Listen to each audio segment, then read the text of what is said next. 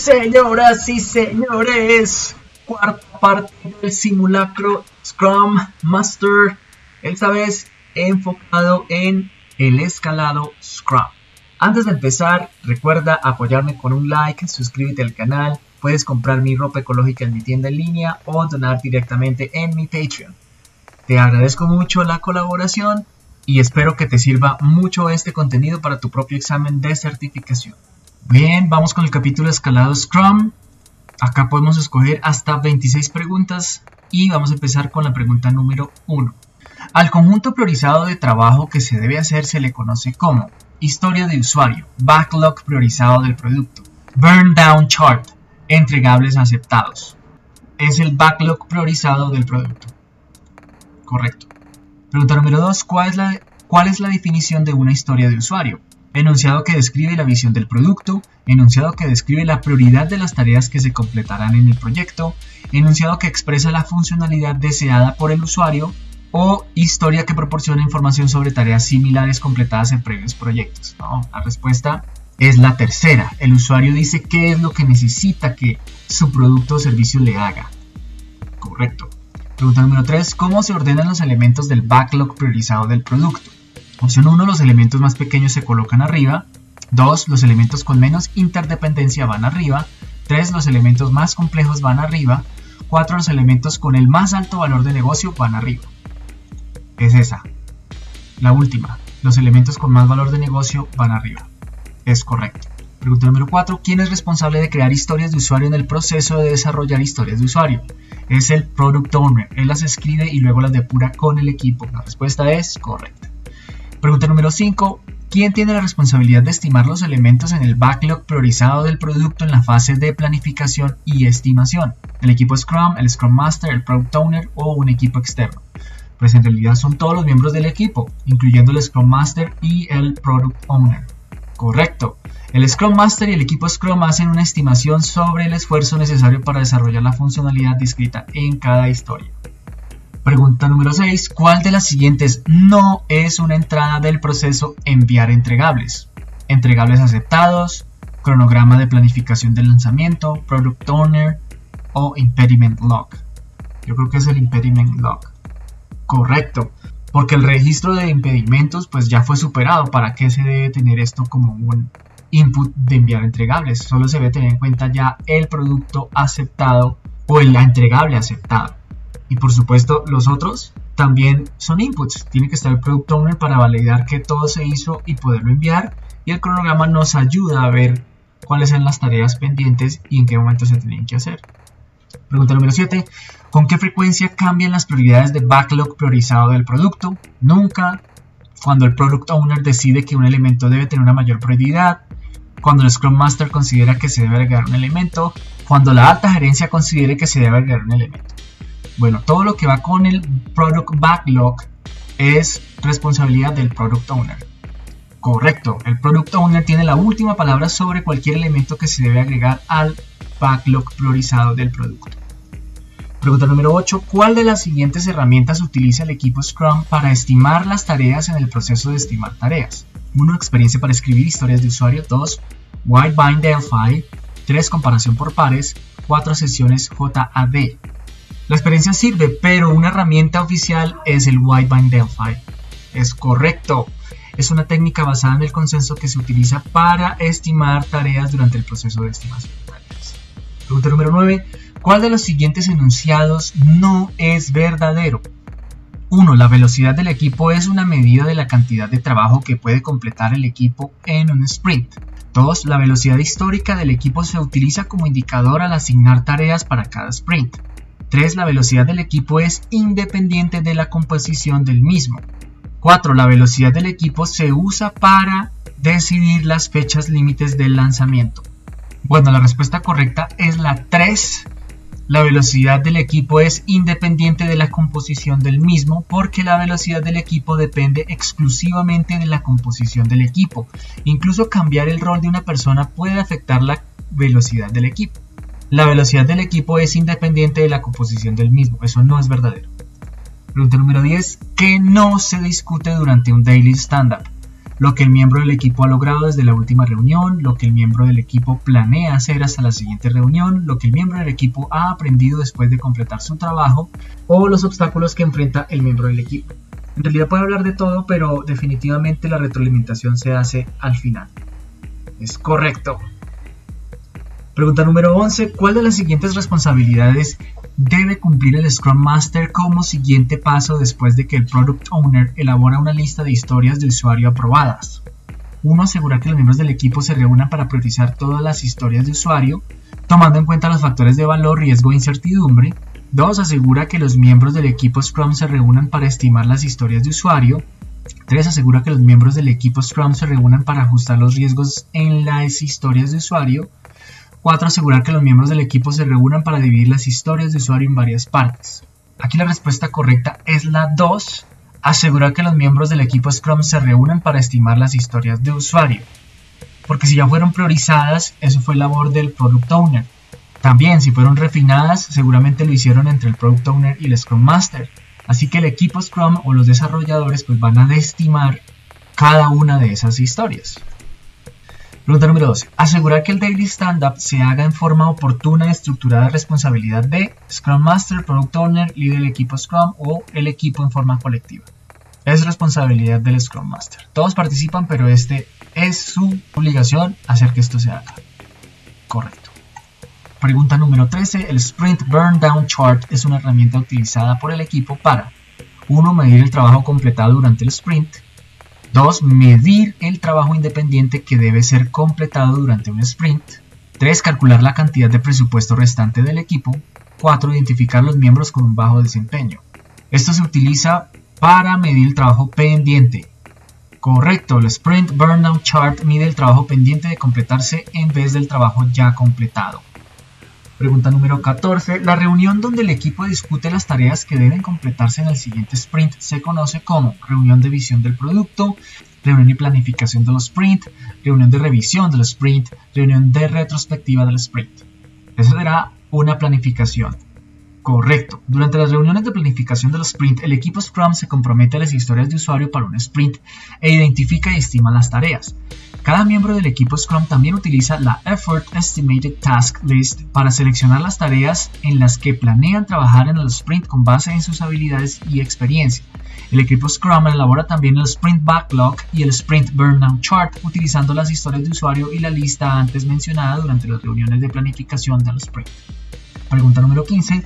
La reunión al final del sprint donde el equipo presenta su trabajo al Product Owner se conoce como reunión de visión del producto, reunión de planificación del sprint, reunión de revisión del sprint, reunión de retrospectiva del sprint. No, es una revisión, porque hasta ese momento se está haciendo una revisión interna en el equipo Scrum, que incluye el Product Owner. Si ya fuera para un release y cómo les fue, ahí sí reciben una retroalimentación Así que es la 3 y la respuesta es correcta. Los miembros del equipo principal de Scrum y los stakeholders relevantes participan en las reuniones de revisión del sprint para aceptar los entregables que cumplan con los criterios de aceptación de las historias de usuario y rechazar los entregables no aceptables. Las reuniones se convocan al final de cada sprint. El equipo Scrum demuestra los logros del sprint, incluyendo las nuevas funcionalidades o de los productos elaborados. Esto brinda una oportunidad para que el Product Owner y los stakeholders inspeccionen lo que se ha completado hasta el momento y determinan si deben realizar cambios en el proyecto o en los procesos. Pregunta número 16. La reunión donde el equipo analiza el sprint anterior e identifica posibles mejoras al proceso se conoce como 1. Reunión de visión del producto. 2. Reunión de planificación del sprint. 3. Reunión de revisión del sprint. 4. Reunión de retrospectiva del sprint. No, ya viendo el detalle de la anterior, que la revisión del sprint es básicamente hacer una demostración interna de lo que se generó, de los entregables, pues todo lo que sea relacionado a identificar posibles mejoras hace parte de una retrospectiva. Correcto. Pregunta número 17. Durante la reunión de revisión del sprint 1, el equipo presenta a sus propios miembros el producto final. ¿Eso suena? 2. El Scrum Master puede aceptar o rechazar el entregable final del producto. También. 3. El equipo presenta el entregable final del producto al Product Owner. También. Cada miembro del equipo puede aceptar o rechazar el entregable final del producto. Esa no. Bueno, entonces de las tres anteriores, ¿cuál es la de mayor importancia? Bueno, la primera es el equipo presenta a sus, propios miembros el producto. Sí, pero en realidad lo hacen es con el fin de que el product owner, quien representa al usuario, diga si está bien o no. Correcto. Pregunta número 18. ¿Cuál de las siguientes actividades no forma parte de la reunión de retrospectiva del sprint? 1. El equipo discute lo positivo y lo negativo del sprint anterior. 2. El equipo identifica los problemas enfrentados en el sprint anterior y discute cómo mitigarlos en futuros sprints. 3. El equipo revisa e identifica posibles mejoramientos a su funcionamiento. O 4. Con base en los cambios sugeridos, el equipo procede a repriorizar el backlog priorizado del producto. Ah, no, eso no. Eso no se hace en una reunión de retrospectiva. Correcto. La reunión de retrospectiva del sprint tiene un time box de 4 horas en un sprint de un mes y se lleva a cabo como parte del proceso de retrospectiva del sprint. Durante esta reunión el equipo se reúne para revisar y reflexionar sobre el sprint anterior en relación con los procesos que se siguieron, las herramientas empleadas, la colaboración y los mecanismos de comunicación, así como otros aspectos de interés para el proyecto. El equipo discute lo que salió bien durante el sprint y lo que no salió bien con el objetivo de aprender y mejorar sprints futuros, algunas oportunidades de mejora o las mejores prácticas de esa reunión también podrían actualizarse como parte de los documentos del Scrum Guidance Body. Pregunta número 19. Las ventajas del proceso de refinamiento del backlog priorizado del producto son las siguientes. 1. El conocimiento obtenido de sprints anteriores se incorpora a futuros sprints. 2. Los más recientes requerimientos empresariales o técnicas se agregan al siguiente sprint. 3. El refinamiento asegura que el backlog priorizado sea refinado antes de la reunión de planificación del sprint a fin de que el equipo tenga una mejor idea de los requerimientos previos a la reunión. 4. Todas las anteriores. Bueno, esta suena la respuesta más puntual. Me voy a ir por esa. Incorrecto, entonces deben ser todas las anteriores. Correcto. En el proceso de refinamiento del backlog priorizado, constantemente se actualiza y se refina el backlog se puede celebrar una reunión de revisión del backlog priorizado donde los cambios y actualizaciones al backlog se analizan y se incorporan al backlog priorizado. Pregunta número 20. La responsabilidad de refinar el backlog priorizado del producto recae en Product Owner, Scrum Master, equipo Scrum o stakeholders externos. La responsabilidad del Product Backlog siempre es del Product Owner, los demás ayudan. Correcto. Pregunta número 21. ¿Cuál de las siguientes actividades pueden hacerse juntas durante la reunión de planificación del sprint. Estimación de tareas y planificación del lanzamiento. Refinamiento del backlog priorizado del producto y planificación de tareas. 3. Planificación de tareas y estimación de tareas. 4. Planificación del lanzamiento y refinamiento del backlog priorizado del producto. En la planeación siempre estamos hablando de la planeación de las tareas y la estimación del esfuerzo y el tiempo que nos van a llevar. Es correcto. Pregunta número 22. ¿Cuál de las siguientes opciones no es parte de la reunión de planificación del sprint?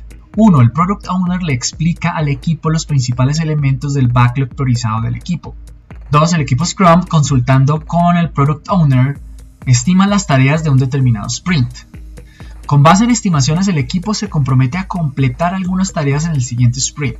La última, el equipo obtiene la retroalimentación de los stakeholders. Esa retroalimentación, primero la van a recibir de un product owner y segundo, pues la retroalimentación se hace conforme se van haciendo entregables. Correcto. Pregunta número 23. Usted es miembro del equipo Scrum y el gerente general de la empresa le pide que trabaje en una tarea urgente que no forma parte del actual sprint. ¿Qué hace en tal situación? 1. Asume la responsabilidad de la tarea y decirle al product owner que posponga la fecha límite del actual sprint. 2. Hablar con el Scrum Master y pedirle que le reasigne la tarea a alguien más. 3. Hablar con el Product Owner y pedirle que le reasigne la tarea a alguien más. 4. Informarle la situación al Scrum Master y que él o ella discuta la situación con el gerente general. Yo creo que es la cuarta porque el Scrum Master siempre debe intermediar protegiendo al equipo de factores externos, en este caso el gerente. Es correcto. Pregunta número 24. Para cualquier sprint en curso, ¿Cuándo se puede agregar una nueva historia de usuario? 1. Cuando el Scrum Master agregue la historia de usuario al Sprint Backlog. 2. Cuando el Product Owner apruebe la historia de usuario. 3. Cuando el equipo Scrum apruebe la historia de usuario. 4. Nunca se puede agregar nuevas historias de usuario al sprint. La respuesta correcta es la cuarta. Nunca se pueden agregar nuevas historias de usuario al sprint. Las tareas del sprint en curso nunca cambian Si el requerimiento es urgente, entonces se debe cancelar el actual sprint y se incorpora uno nuevo. Sin embargo, el equipo mantiene una lista de tareas adicionales que se deben hacer si el equipo logra completar las tareas del sprint antes de tiempo. Tiene toda la lógica, porque si ya el sprint fue calculado para dos o cuatro semanas, si agregamos nuevas historias, esa estimación se va a dañar, el tiempo va a cambiar, va a ser mayor no se cumpliría del sprint. Entonces tiene todo el sentido que se incorpore un nuevo sprint. O si les quedó tiempo, lo hacen, pero no sería parte del listado oficial del backlog. Pregunta número 25. Los criterios determinados. 1. Aumenta la ambigüedad de los requerimientos. 2. Ayudan al equipo a apegarse a las normas de calidad sobre la funcionalidad. 3. Los determina el Scrum Master consultando con los miembros del equipo. 4. Los determina el Scrum Master consultando con el Product. Respuesta correcta es la 2. Ayudan al equipo a apegarse a las normas de calidad sobre la funcionalidad. Es importante contar con una clara definición determinada, ya que ayuda a eliminar la ambigüedad y permite al equipo apegarse a las normas de calidad requeridas. También ayuda al equipo a pensar desde la perspectiva del usuario al trabajar en las historias de usuario. Bueno, esto parece más cascarita porque si bien tiene toda la lógica, también es cierto que lo determina el Scrum Master con el Product Owner. Aunque bueno, con eso entramos en el debate que también el resto del equipo pues tiene que aportar en cómo están definidas. Así que bien, la mejor respuesta es los criterios determinados ayudan al equipo a pegarse a las normas de calidad sobre la funcionalidad. Última pregunta, número 26. ¿En cuál de los siguientes procesos en la fase de inicio se decide la duración del sprint? 1. Crear la visión del proyecto. 2. Desarrollar épicas. 3. Crear el backlog priorizado del producto. 4. Realizar la planificación del lanzamiento. Yo creo que es esa, porque para este momento ya tendremos acumulado el backlog priorizado, la estimación y por supuesto podemos medir cuánto tiempo va a requerir realizar todo el backlog. Correcto, la duración del sprint se decide en el proceso de realizar la planificación del lanzamiento. Wow, en este test sí hubo varias preguntas que me sentía como con cascaritas. Muy bien, así terminamos esta cuarta parte del simulacro de Scrum Master Test. Espero que te sirva para tu propio examen de certificación y si fue así, recuerda apoyarme con un like, suscribirte al canal, compartirlo y puedes apoyarme donando en mi Patreon o comprando mi ropa ecológica en mi tienda en línea. Nos vemos en el último capítulo de este simulacro.